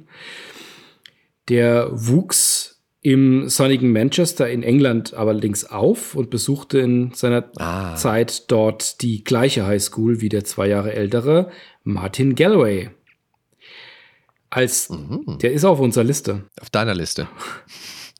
unser aller Liste. Als Teenager, da entwickelte er für den BBC Micro, also noch britischer geht's nicht mehr, da bereits Spiele. Und sein erstes kommerziell erfolgreiches Spiel, das entwickelte er mit 16. Das war ein Plattformer namens Visitor und ein Jahr später dann Strikers Run, ebenfalls ein Sidescroller. Und der Chris, der hatte das Glück, dass sein Vater Brian Roberts an der Uni dozierte und auch ein Gespür für diesen neuen Markt hatte mit Computern. Sein Vater hat ihn 82 dann auch direkt für einen Basic-Kurs angemeldet und hat ihm dann neben dem BBC Micro später dann auch noch einen C64 gekauft, auf dem er dann ah, weiterarbeiten C64. konnte. C64. C64, natürlich. C63, 64, Schön. 65. Genau so heißt es. 1986 ist Chris dann 18 geworden und sie sind wieder in die USA gezogen, weil sein Vater dort eine Professur an der University of Texas angenommen hatte. Und was könnte da näher liegen, als im Silicon Valley als junger Entwickler seine Sporen und danach auch seine Millionen zu verdienen? Ha! Und da hat er sich gedacht, nein, ich arbeite jetzt erstmal an einem eigenen Spiel, bevor ich irgendwo anders hingehe. Und dieses erste Spiel war Times of Lore, das ursprünglich den ziemlich epischen Namen Ultra Realm haben sollte und laut Roberts von The Legend of Zelda inspiriert war. Das kann man auch, glaube ich, ganz gut sehen, wenn man sich Times of Lore mal anguckt. Das galt damals eher als Einsteiger-Rollenspiel und bekam ganz gute Presse, zum Beispiel 79% für die Amiga-Version in der Powerplay. Ich glaube, wir gucken später mal, wie viel die Amiga-Version von Wing Commander in der Powerplay bekommen hat. Ich glaube nicht 79 Prozent, aber gut. Für Times of Lore hat er dann nach einem Grafiker gesucht und hat dann eben in einem Tabletop-Shop eine Zeichnung von einem Gladiator gefunden. Und die stammte von Dennis Lübé, der 1980 zum einen das Cover von Acalabeth entworfen hatte, zum anderen aber inzwischen bei Origins angestellt war. Meine Güte, was für ein Zufall. Der fand das Spiel gut und hat gesagt, okay, pass auf, da helfe ich dir. Allerdings halt nebenher. Und dieses Spiel hat er dann auch seinen Kollegen bei Origin gezeigt. Die fanden das gut und die boten eben an, dieses Spiel zu veröffentlichen. Und damals war Chris noch als externer Entwickler angestellt. Times of Lore erschien dann 1988. Später war Times of Lore dann selbst Inspiration für Richard Garriott, da 1990 das populäre Ultima 6 viele Elemente aus diesem Spiel entliehen hat, sowohl Features als auch Gameplay-Mechaniken, aber insbesondere das Icon-basierte Point-and-Click-Interface. Und der Chris, der war anscheinend eh ein Typ, der gut ins Team gepasst hat, deswegen ist er 1990 dann auch eingestellt worden. Sein nächstes Spiel war Bad Blood, ein postapokalyptisches Rollenspiel. Das hat in der Powerplay, in der DOS-Version noch 72% bekommen. Das gilt generell aber eher als Flop. Und im gleichen Jahr wie Ultima 6 erschien dann das vermutlich wichtigste Spiel in Chris Roberts Karriere, nämlich Wing Commander. Und das ist abermals ursprünglich in den Abendstunden während der Arbeit an Ultima 6 von Roberts und Dennis Lübé begonnen worden. Das sollte anfangs so eine Art strategisches Weltraumeroberungsspiel werden und hatte eigentlich den Arbeitstitel Squadron. Da findet man online auch noch ein siebenseitiges Konzept. Da hat Chris Roberts dargelegt, was er sich da vorgestellt hat. Also er wollte ähm, imperiale Raumschiffe, das klingt schon mal ein bisschen nach Star Wars, und die sollten aber hier keine blockigen Polygonschiffe sein, sondern er hat sich wirklich, und ich zitiere jetzt einfach mal, amazingly photorealistic bitmapped images. Hat er ja dann auch umgesetzt. Nailed it. Ja, und dann gab es eine schicksalshafte Begegnung mit Sid Meier bei Microprose und der hat dem Chris auf einem pfeilschnellen 386er seine damals aktuelle Simulation gezeigt, nämlich F-19 Stealth Fighter. Und da hat sich Chris gedacht, huch, das ist ja geil. Das wäre doch auch im All mega. Und während dieser Großteil des Spiels, wie gesagt, in den Abendstunden quasi in der Freizeit stattfand, ist es dann natürlich irgendwann zu einem richtigen Projekt geworden, Anführungszeichen, als es dann übernommen wurde von Origin. Da schießt dann auch noch Warren Spector als Co-Produzent zum Team dazu. Und der war natürlich perfekt, um den cineastischen Anspruch zu erhöhen, weil der hatte ein abgeschlossenes Filmstudium. Und so hat man eben im fertigen Spiel dann tolle Zwischensequenzen und auch eine Menge Gespräche. Der ursprünglich geplante Titel Squadron wurde später zu Wing Leader. Da gab es dann allerdings leider ein Brettspiel mit dem gleichen Namen. Deswegen einigte man sich letztendlich auf Wing Commander. Und weil man sich gedacht hat, wir gehen jetzt einfach mal auf die tollste, neueste Technik, hat man da wirklich auf High-End gesetzt. 386er Prozessor für optimale Darstellung. Auf dem 286er musste man damals schon Abstriche machen. Da gibt es einen netten Infokasten in der PowerPlay 1290 und die heißt Hardware-Härtefall. Äh, magst du die kurz vorlesen, Daniel? Hardware-Härtefall. Mit Wing Commander hat Origin ein Spiel herausgebracht, das selbst bei ATs die Hardware erbarmungslos ausnutzt. Origin empfiehlt als optimale Konfiguration für Wing Commander einen 386er AT mit 16 MHz VGA-Karte, 2 MB RAM, Soundkarte sowie, bei, sowie 6 MB Platz auf der Festplatte. Bei einer 20 MB Festplatte ist das hart. da ist mal, da, das sollte DOS nicht mehr so viel brauchen, genau. Hat der PC nur 640 Kilobyte, muss man auf ein paar grafische Features verzichten, die aber nicht spielentscheidend sind. Getestet haben wir Wing Commander sowohl auf der empfohlenen Konfiguration wie auch auf einem normalen System, was eben 1990 so normal war. Ne? Ein 286er AT mit 12 MHz, Festplatte, VGA und EGA Grafik, Adlib Soundkarte sowie 640 Kilobyte RAM. Kite RAM ist ein Tippfehler hier. Bei diesem System sind zwar nicht alle grafischen Feinheiten zu sehen, aber die Spielbarkeit bleibt erhalten. Auf XTs wird das Programm unspielbar langsam. Nicht nur auf XTs. Ja, das wollte ich gerade sagen. ich da vorwegnehmen. Gezeigt worden ist Wing Leader damals auf der Sommer CES, die Consumer Electronics Show. 1990 in äh, Chicago müsste das gewesen sein. Und dazu gibt es einen Bericht aus der Powerplay 8 90. Und da steht, hast du schon Wingleader gesehen? Das war wohl der meistgehörte Satz auf dieser Messe. Origins neuester Science-Fiction-Streich wurde dementsprechend präsentiert. Auf einem Monitor von knapp einem Meter Durchmesser flimmerte ein Weltraumballer-Epos erster Klasse. In rasanter 3D-Grafik preschten Raumgleiter aufeinander zu. Jagd ging durch Asteroidenfelder. Trotz einer Masse Objekte am Bildschirm wurde der PC nicht wesentlich langsamer. Imposant auch der Sound, der aus zwei 100 Watt Lautsprechern donnerte. Wir arbeiten noch am letzten Schliff, verriet Greg Malone.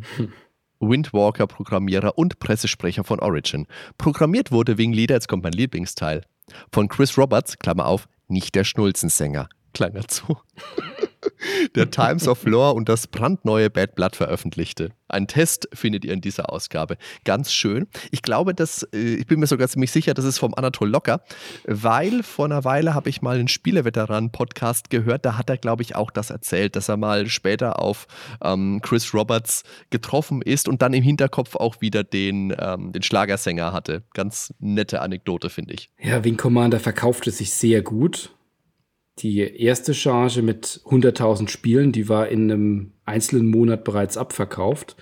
Und laut der Wing Commander Universe Bible wurden in den USA die Domestic Sales über 160.000 verkauft, international nochmal 55.000. Und Sega, was auch immer das alles beinhaltet, waren die 35.000 Sega CD wahrscheinlich. Ja. Und natürlich, aber da werden wir ein anderes Mal an anderer Stelle noch mal etwas ausführlicher zu sprechen, gehe ich von aus, gab es auch noch einen Nachfolger, den zweiten Teil. Und das war dann ein Showcase-Spiel für Soundblaster-Karten. Hatte auch Sprachausgabe und über ein nachrüstbares Speechpack. Das war ja so der Trend in der Zeit, dass man da noch Speechpacks nachkaufen konnte. Und dann gab es natürlich auch noch Spin-offs wie Wing Commander Academy, in der man selbst Missionen bauen konnte. Es gab noch eine Zeichentrickserie. Ähm, Privateer kennen sicherlich einige, das ja Elite mit mm. der Wing Commander Ästhetik verbindet. Auch ein tolles Spiel. Wing Commander Armada, das war dann eher Multiplayer-Fokus. Und natürlich, wenn man das in der Reihe auch noch sehen will, Strike Commander, wo wir ja eher in der nahen Zukunft, ja. ich glaube mittlerweile in einer knappen Vergangenheit, ich glaube, 2013 spielt das, bin ich sicher. Ja. Ohne zu googeln. äh, so ein Söldnertrupp spielen, da sind wir eher mit F-16s unterwegs. Da hast du wieder das Problem mit deinem, mit der Erde, mit dem Boden. Ja, deswegen besprechen wir heute auch Wing Commander und nicht Strike Commander. und der dritte Teil, den, den kennen ja vielleicht viele sogar als so das große Spiel. Zumindest mal die Jüngeren oder die, die länger dann noch dabei geblieben sind. Das war ja dann der Teil, der auch auf CD-ROM rauskam wirkliches CD-ROM-Showcase-Spiel mit ähm, Full-Motion-Video mit Mark Hamill als Chris Player und natürlich Malcolm McDowell und John Rice Davis kennen wir alle als Seller von Indie beziehungsweise Gimli aus dem Herrn der Ringe und natürlich Ginger Lynn. So mögen das Spielefans und Hardy, Star Wars und Porno. Aber es war sicher ein gutes Spiel. Ich habe es nur angespielt. Wieso Porno? Hab das damals nicht erlebt. Ich habe das nicht verstanden. Könnten Sie das näher erklären, Herr Cloutier? Guck dir mal die Filmografie von äh, Malcolm McDowell an. oh, nee, lieber nicht, danke. ja, Chris Roberts, der hat die Serie noch weitergeführt, auch noch bis zum vierten Teil. Der verließ dann Origin und gründete sein eigenes Studio namens Digital Anvil das es bis 2001 gab und in den fünf Jahren immerhin drei Spiele rausbrachte. Starlancer, Freelancer, das sind beides geistige Nachfolger von Wing Commander und von Privateer. Mhm. Und passend dazu als drittes Brute Force, ein Koop-Shooter für die oh, Xbox. Da war aber Roberts nicht dran beteiligt. Und gefühlt seitdem arbeitet er ja an Star Citizen. Das mhm. Elite Open World für hunderte Millionen, hunderte Kickstarter-Millionen. Jetzt haben wir ja wenn wir über Wing Commander 3 gerade kurz gesprochen haben, so viele tolle Schauspieler genannt, ist vielleicht jetzt auch mal die Zeit gekommen, Daniel, endlich ein paar Worte zum Wing Commander Film zu verlieren. Ne? Also, der ist aus dem Jahr 1999. Da war Wing Commander ein großer Name mit vielen beliebten und erfolgreichen Ablegern. Das war eh schon immer cineastisch. Das war tolle Weltraum-Action. Mit den Kilrathi hast du eindrucksvolle Antagonisten gehabt. Da kann man doch was draus machen. Vor allem, wenn der Designer und Serienvater selbst das Filmprojekt leitet.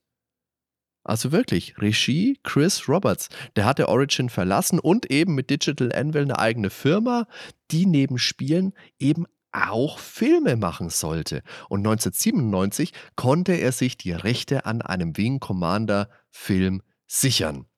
In diesem Film hat er natürlich vieles verbaut, was man aus der Serie kannte und mochte, aber halt auch nicht so, wie man es vielleicht erwartet hat, weil na, du hast jetzt Mark Hamill ist im Film irgendwie schon drin, ja, aber nicht als Chris Blair, sondern er hat eine kleine Sprechrolle als Schiffscomputer Merlin. Naja, Gut, vielleicht hat er keine Zeit gehabt, war, so, war zu teuer, was soll's. Jürgen Prochnow dafür ist dabei. Klingt ja eigentlich okayisch, kann man sagen. Wie gesagt, ich bin auch ein bisschen enttäuscht. Mark Hamill spielt nicht den Chris Blair, aber Chris Roberts für die Regie. Deswegen, ich, ich bin jetzt von den Informationen bisher noch guter Dinge. Chris Roberts, der muss ja wissen, wie er aus seinem eigenen Spiel einen guten Film macht. Oder? Geht man von aus, dass er auch die filmische Reihe inszeniert auf PC. Ja, unbedingt. Erste Zweifel kommen dann so langsam, wenn man hört, wo der Film gedreht wurde. Nämlich nicht in Hollywood, sondern in Luxemburg. Ah, okay, gut. Ich meine, vielleicht bekommt man da einfach mehr für den Gegenwert von 30 Millionen Dollar, die man dafür hatte, als in den USA. Muss jetzt auch noch nichts heißen. Wir haben keines der bekannten Schauspielgesichter aus den Spielen mit dabei. Das ist komisch, aber okay, hätte vielleicht den Rahmen gesprengt. Dafür haben wir Freddie Prince Jr. und Matthew Lillard kennt man beide vielleicht aus den äh, Scooby-Doo-Filmen. Deren schauspielerische Leistung in diesem Film ist heftig kritisiert worden. Und vor allem, Daniel, war Freddie Prince Jr. ja damals schon mit Sarah Michelle Geller zusammen. Ne? Den mochte ich nicht. Der Film ist dann von der Kritik zerrissen worden. Ist jetzt auch nichts Ungewöhnliches per se bei einer Spieleverfilmung, okay? Aber Wing Commander kam auch bei den Fans der Spiele nicht gut an. Und ein großer Teil davon macht aus, dass du die ikonischen Kilrathi fast gar nicht zu sehen bekommst. Ob das ein großer Nachteil ist, das darf bezweifelt werden, weil in den Szenen, in denen du sie siehst, da sehen die nicht aus wie Alf oder wie Kätzchen, die sehen aus wie haarlose Ratten. und dafür, dass die dich im dritten Spiel ja gerne als haarlosen Affen beschimpft haben, ist das ganz schön peinlich. Da bin ich lieber ein haarloser Affe als eine haarlose Ratte, Freunde. Ehrlich. Und äh, ganz, gar nicht ganz schlimm, teilweise werden dann Namen von Charakteren im Film anders geschrieben als in den Spielen. Da frage ich mich, Leute, warum? Da kann man jetzt nicht sagen, da waren Schlamper am Werk, die von Wing Commander keine Ahnung hatten. Und wenn jetzt einer kommt und sagt, hier lizenzmäßig, deswegen mussten wir einen Namen abändern. Leute, nee, wieso denn? Kann ja nicht sein. Wenn man doch die Lizenz hat für den Film, das ist einfach echt schludrig. Also es ist leider tatsächlich eher eine typische Videospielverfilmung der, der damaligen Zeit, die weder den Erwartungen von Filmfans noch den Fans der Spiele entsprochen hat. Und per se ist es halt einfach ein ganz schlechter Film. Hat ein Budget von 30 Millionen Dollar, hat gut 11,5 Millionen eingespielt, also das ist per Definition ein Flop. Aber man kann sagen, ein paar Leute sind damals wirklich ins Kino gepilgert. Zumindest, weil es im Vorfeld einen Trailer zu Star Wars Episode 1 zu sehen gab. Naja. Ein gutes Zitat habe ich noch gefunden, bevor ich an dich wieder übergebe, Daniel. Das ist aus dem Filmspiegel von Fleming Schock und der sagt, Weltraumschrott in geschmackswidrigem Produktionsdesign. Also ich habe den damals ja gesehen und ich fand den nicht gut. Oh, wirklich? Und ich fand Mortal Kombat damals gut. Das, ja, das findet der Ben auch toll. ich habe ihn seitdem, glaube ich, nicht mehr gesehen. Videospielverfilmungen ist sowieso so eine Sache. Da können wir auch mal eine Folge zu machen. Zu Müssen wir. Müssen wir. Aber der Ben findet alle gut. Also das ähm, ne? Double Dragon, Super Mario Brothers, Wing Commander bestimmt auch. Mortal Kombat. Also mir fallen da nur ein, zwei gute ein. Aber da kommen wir ein anderes Mal zu. Neben dem grandios gefloppten Film gab es auch noch eine Romanreihe, hm. die es immerhin auf, wenn ich richtig gezählt habe, zehn Bücher geschafft hat. Okay. Und die Bücher, die spielen teils parallel zur Handlung der einzelnen Spiele oder sind komplett losgelöst oder spielen zwischen den Spielen. Also bei das, das erste, das, das heißt Freedom Flight, das habe ich mir auch gebraucht geholt und auch gelesen. Das äh, beschreibt die Fireka-Campaign auf der Tiger's Claw. Mhm. Das heißt, das sind dann auch die ganzen bekannten Figuren mit dabei, auch die, die bei mir schon früh gestorben sind. Da leben sie wieder. Und da fand ich spannend, wie sich da der Autor auch Gedanken darüber gemacht hat, über die Gesellschaft der Kilrati. Das ist alles, also ich bin jetzt kein Star Trek Experte, aber es wirkt alles schon sehr stark angelehnt an die Klingonen. Mhm. Aber es ist trotzdem schön, da mal die Hintergründe etwas noch, noch lesen zu können. Ist natürlich geschrieben, wie es in der Zeit geschrieben ist. Es kam 92 raus und äh, ist jetzt eher etwas, was man mal so kurz mal wegliest. Aber es gab dann auch noch weitere Bücher, die dann begleitend waren. Zum Beispiel Wing Commander 3 und Wing Commander 4 haben eine Novelization bekommen, also eine Romanisierung der Handlung. Einfach zum Lesen, wenn man es nicht spielen will.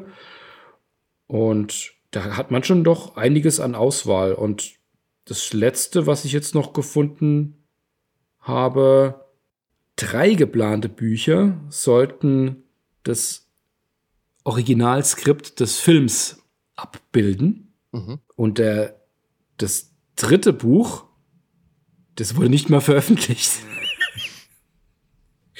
das konnte man dann äh, schließlich kostenlos aber als äh, E-Book runterladen. Das kam auch erst 2011 dann raus und danach kam dann aber auch nichts mehr. Also wer da drankommt, ähm, natürlich gibt es die nur gebraucht, aber man findet die schon, wenn man danach sucht der kann da schon nochmal sich ein paar Hintergründe anlesen über die Spiele hinweg. Weil ich sage jetzt mal, wenn man jetzt gerade Fan ist von den ersten beiden Teilen, so viel Hintergrund ist ja nicht drin. Man ist ja schon sehr kompakt in der Welt unterwegs. Und da finde ich das eigentlich ganz nett, da nochmal zusätzliches Wissen, nochmal zusätzliche Lore nochmal reinzuholen. Aber man sollte natürlich schriftstellerisch jetzt nicht zu viel erwarten. Wenn du das jetzt eh gelesen hast, Daniel, jetzt äh, spontan, wir haben ja jetzt neuerdings für unsere St Unterstützer auch Bonusfolgen, die wir auf Patreon und Steady veröffentlichen. Wäre das vielleicht was, was wir jetzt außerhalb der Norm noch zusätzlich bringen? Wir machen sonst einmal im Monat abwechselnd eine Folge, aber wollen wir das jetzt, wenn diese Folge online geht, als Bonus, Bonus noch für die Unterstützer anbieten vielleicht? Ja, das können wir sehr gern machen. Ich glaube, für okay, hier cool. ist es jetzt etwas zu ausführlich, aber in eine separate kurze Folge kann ich gern etwas zum Buch erzählen. Na, seht ihr. Also, liebe Unterstützer, haben wir euch doch gleich nochmal eine kleine Extra-Folge gemacht. Und für uns, Daniel, glaube ich, ist es jetzt Zeit für die zeitgenössischen Rezensionen. Und wir haben jetzt vorhin schon mal äh, zitiert aus dem Powerplay aus der Powerplay die Hardware-Anforderungen, die Wing Commander so gefressen hat. Der Test, glaube ich, gibt gar nicht mehr so viel Neues her, als das, was wir schon gesagt haben. 3D-Action, das Drumherum ist toll. Ähm, es macht Spaß, die Missionen, der Missionsbaum, das alles nochmal zu, zu erfahren. Der Heinrich und der Michael haben das getestet, einigen sich auf 88% Spielspaß in der MS-DOS-Version. 88% Grafik, 78% Sound. Amiga ist dann auch in Vorbereitung, da kommen wir dann gleich nochmal zu. Atari ST C64 nicht geplant. Hm, Gott sei Dank möchte man sagen. Aber ich möchte jetzt eigentlich lieber ein bisschen über den Test im Amiga Joker 1.93 sprechen. Also 1.93, das ist naja, sagen wir mal, grob zwei Jahre, nachdem die MS-DOS-Version draußen war. Mhm. Und wir haben vorhin die Wir hatten ja nichts. Gar nichts hatten wir, nee. Wir haben vorhin die Probleme der Amiga-Version ja schon mal ein bisschen angesprochen. Hier bekommt die Amiga-Version aber 86 Prozent. Und ich zitiere mal. Wie erwartet ist das Tempo auf einem Standard A500er nicht unbedingt berauschend. Schön flott wird's erst, wenn eine Turbokarte unter der Haube tickt. Richtig rasant soll die Action aber am neuen A1200 über den Screen flimmern. Schließlich hat Mindscape für diesen Rechner eine spezielle, etwas buntere Version in Planung. Allerdings lassen sich die Bilder auch auf herkömmlichen Modellen schon kaum vom VGA-Original unterscheiden, wenngleich hier und da ein paar Farbnuancen fehlen. Ich, ich muss kurz schnaufen. An Perspektiven Pilotenkanzel, Außenansicht etc. herrscht jedoch kein Mangel und die animierten Zwischensequenzen sind auch alle da. Eieiei. Hardy, ich war dort. Damals. Vor 3000 Jahren. Okay, in dem Fall vor, in dem Fall vor 30 Jahren. Also es war, der Amiga, der war halt damals wirklich so, da war man schon viel Kummer gewohnt wenn ich mich dazu zurückerinnere. Also die ganzen Diskwechsel-Orkien, die es gab bei Monkey Island 2 und dann noch schlimmer bei Indie 4 und das waren ja auch schon teils anstrengende Konvertierungen. Die ganzen fehlenden Farben bei den halbherzigen DOS-Umsetzungen, die es damals gibt. Und das war bei Wing Commander, also wenn man sich mal die Grafik anschaut, das ist halt, das ist halt einfach dünn gegen die VGR-Version und das war halt so, unglaublich langsam. Das kann hm. der gute Richard nicht lange gespielt haben. Ich also, kenne einen. Zuhörer, liebe Zuhörer, ich muss jetzt kurz eingreifen. Es tut mir so leid, Daniel. Aber ihr könnt ja nicht die traurigen Augen von Daniel sehen, wenn er das erzählt. Das ist ja so schön. Oh Gott, Daniel. Ich muss einen Screenshot machen. Ich hatte ja auch keinen 1200er. Ich habe es ja auf dem 500er eine Weile gespielt. Und ich wollte ja auch fertig spielen, aber es ging einfach nicht. Ich denke, dass es dann der Richard relativ schnell mit einer Turbokarte weitergespielt hat. Und die 86, das war damals schon auch noch so dieses, wir sind immer noch da und der Amiga kann immer noch. Ja, ja. Lies dir ja, mal die Editorials aus dem Amiga Joker zu der Zeit durch, dann wird's dir klar. Ja, also ich denke schon, vom Joker war man in der Endphase einiges gewohnt. Siehe Rise of the Robots. Ja, aber so ein lang erwartetes Spiel, ich meine, das war ja, das war ja das große Ding auf MS-DOS. Jetzt endlich auf dem Amiga und dann halt sagen, ja, ich spiele es nur in Anführungszeichen auf dem, ähm, auf dem 1200er, äh, der ja damals auch noch total neu war, oder? Der ist doch erst rausgekommen. Ne? Der kam im ja, Dezember ja. 92 in Deutschland auf den Markt und hat 900 Mark gekostet. Also quasi zeitgleich mit diesem Test. Den hatten doch die wenigsten damals. Und es ist ja doch für das verkauft worden, was die Leute zu Hause hatten. Und da finde ich, wird dieser Test dem einfach nicht gerecht. Wenn du das dann testest, dann eher so, wie es meinetwegen die Ausgabe 21 der englischen Amiga Power gemacht hat. Die ist auch aus dem Januar 93 und das ist getestet von Mark Ramshaw. Findet man, wenn man es nachschlagen will, auf den Seiten 34 bis 36, die Ausgabe 21, Januar 93, habe ich gesagt. Der bringt nämlich zwei Wertungen. Einmal relativ nah an Richards Amiga Joker Wertung 88 Prozent für den A1200, aber er sagt dazu, the first game to really need the A1200. Und wie gesagt, der kam ja auch relativ zeitgleich. Für die Standardversion vergab er nur 55 Prozent und sagt dann am Ende, ich, ähm, ich deutsche es vielleicht gleich mal ein, was er sagt, wenn ein Spiel jemals zu viel wollte, dann dieses. Wing Commander auf dem Standard Amiga ist einfach viel zu ambitioniert. Alles ist viel zu langsam.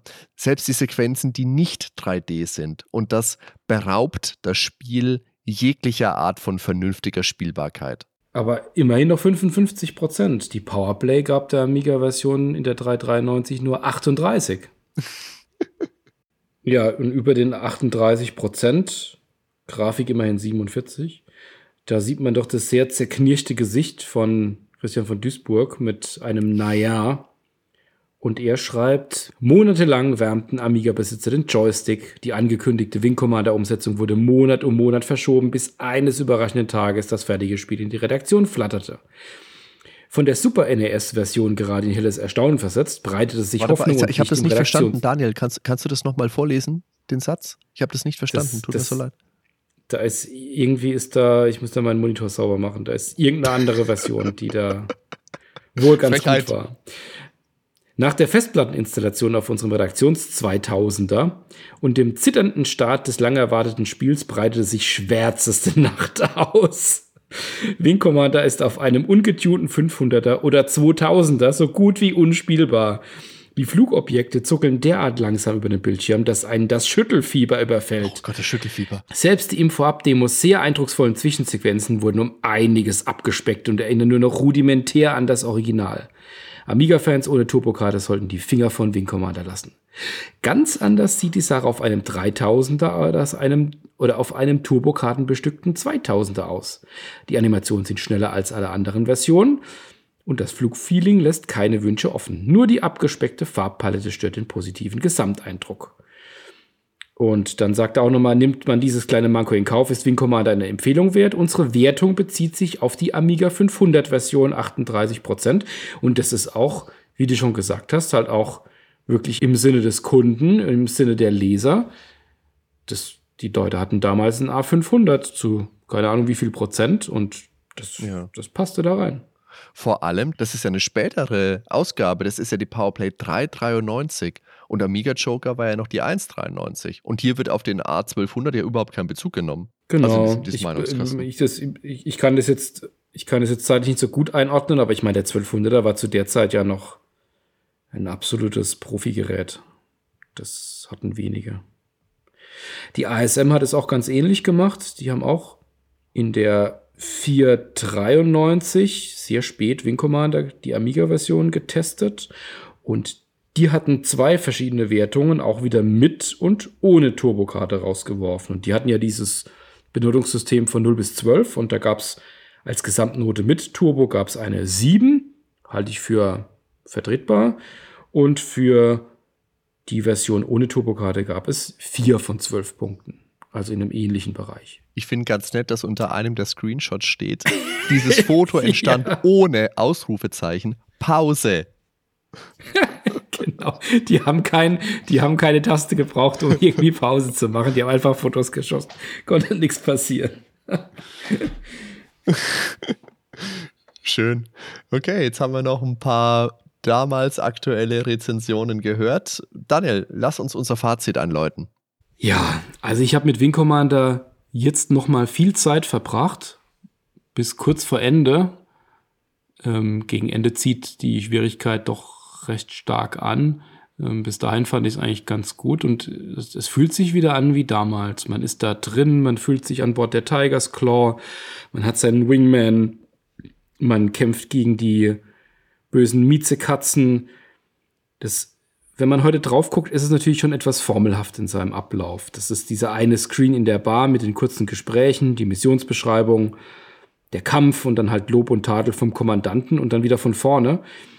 Und mir geht's oft so bei Elternspielen, wenn ich die heute nochmal spiele, dass mir das dann doch zu sehr in ein Schema gepresst ist. Aber bei Wing Commander, ich finde, da ist es so stilvoll präsentiert und allein auch mit den Dialogen und der groben Handlung, so abwechslungsreich, dass ich mich echt hab reinsaugen lassen und war wieder wie früher an Bord der Tigers Claw. Und ich habe mich auch wie damals als Jugendlicher, als ich das erste Mal gespielt habe, tierisch darüber gefreut, wenn ich ein Kilrati-Fliegerass abschießen konnte oder wenn ich nach zig Versuchen endlich den Tanker wohlbehalten durch die Unmengen an Kilrati-Schiffen beschützen konnte.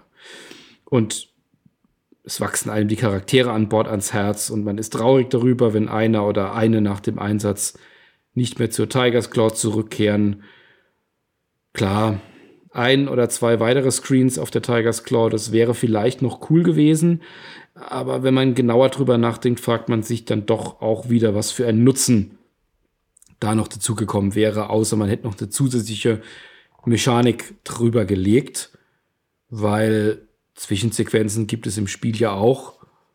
Und dadurch ist es zwar kompakt, aber funktioniert auch heute noch wunderbar. Also ich hatte sehr viel Spaß mit dem Spiel und habe es nicht bereut, da jetzt noch mal viele Stunden zu investieren. Ja, das kann ich ja, glaube ich, auch alles so unterschreiben. Mich hat es im Nachhinein doch sehr gewundert. Wie gesagt, ich habe Wing Commander damals nicht gespielt, aber wie ähnlich sich das alles mit X-Wing ist. Vom gesamten, vom Aufbau, von, von allem im Endeffekt. Das ist so nah beieinander, das ist schon der Wahnsinn. X-Wing müssen wir auch irgendwann mal, hoffentlich dauert es nicht so ewig, mal was machen, aber das hat mich schon echt überrascht und es hat mir auch überraschend viel Spaß gemacht und das will bei einer Raumkampfsimulation von 1990 einiges heißen. Wobei klar, so Hardcore-simulationslastig ist das nicht. Da steht die Action im Vordergrund, aber das Gefühl von, du hast es gesagt, ich rücke den Ketzley-Aliens auf die Pelle, das kommt gut rüber. Ja. Das ist sehr cineastisch präsentiert, hat eine tolle Atmosphäre und ich mag die Idee der verzweigten Story. Also da steht wirklich einiges kräftig sichtbar auf der Habenseite. Und natürlich, es legt viel Wert auf die Charaktere. Das sind keine gesichtslosen Rot 1 bis 4, die an deiner Seite fliegen, sondern du hast da wirklich einen richtigen Wingman mit Persönlichkeit, mit dem du dich auch nach dem Einsatz noch in der Bar unterhalten kannst. Jetzt hast du gesagt, hätte man die Tigers Claw grö größer bauen können. Och ja, vielleicht. Ich habe da jetzt nichts vermisst. Gerade weil ich ja auch versucht habe, das aus der Zeit zu sehen. Und das ist schon nett, dass man da überhaupt so einen Einblick in das Sportleben bekommt. Und da wird schon auch eine glaubwürdige Geschichte eines Kriegsschiffs und seiner Mannschaft erzählt, mit einem Fokus auf Kameradschaft. Und ich kann das heute nur erahnen, aber damals muss das wahnsinnig immersiv gewesen sein. Also da warst du wirklich selbst der Held inmitten deiner Kameraden. Ich kann nur immer wieder sagen, ich war sehr angenehm überrascht, wie viel Spaß ich mit dem Spiel hatte, auch abseits der reinen Recherche. Also hier konnte man wirklich einen realistischen Eindruck bekommen, wie es ist, selbst Raumpilot in hitzigen Gefechten zu sein und das ganz ohne Star Wars-Lizenz. Satte drei Jahre bevor LucasArts mit dem gerade angesprochenen X-Wing dann selbst einen Weltraumsimulator herausgebracht hatte. Ja, liebe Zuhörer, liebe Zuhörerinnen, das bringt uns natürlich wieder an den Punkt, wo wir euch um eure Meinungen, eure Erfahrungen, zum einen zu Wing Commander, zum anderen zu dieser Podcast-Folge bitten wollen. Die Frage lautet wie immer, wo kann man Kommentare hinterlassen? Und wie immer, Daniel, möchte ich, dass du diese Frage beantwortest. Wie schon angesprochen, natürlich auf unserer wunderschönen Homepage. Wunderschön, wunderschön. Ah. Nerdweltenpodcast.com. Aber natürlich auch über Twitter, über unsere einzelnen Accounts, aber auch natürlich an Nerdweltenpod direkt. Ihr könnt uns sehr, sehr gerne auf Discord besuchen. Wir sind mittlerweile eine große Gemeinde mit vielen Unterhaltungen jeden Tag und ähm, da sind auch viele Experten vor Ort. Also das ist immer sehr spannend und es kommen auch ständig neue dazu. Hier auch gerne Feedback und auch ins Gespräch kommen mit den, an, mit den Hörern oder auch mit uns. Wir sind da auch ständig dabei. Bei Facebook sind wir auch aktiv. Das ist ebenfalls noch ein Medium, wo ihr uns Kommentare schicken könnt. Und ich glaube, das sind die Kanäle, die am besten passen. Also schreibt uns, gebt uns Feedback.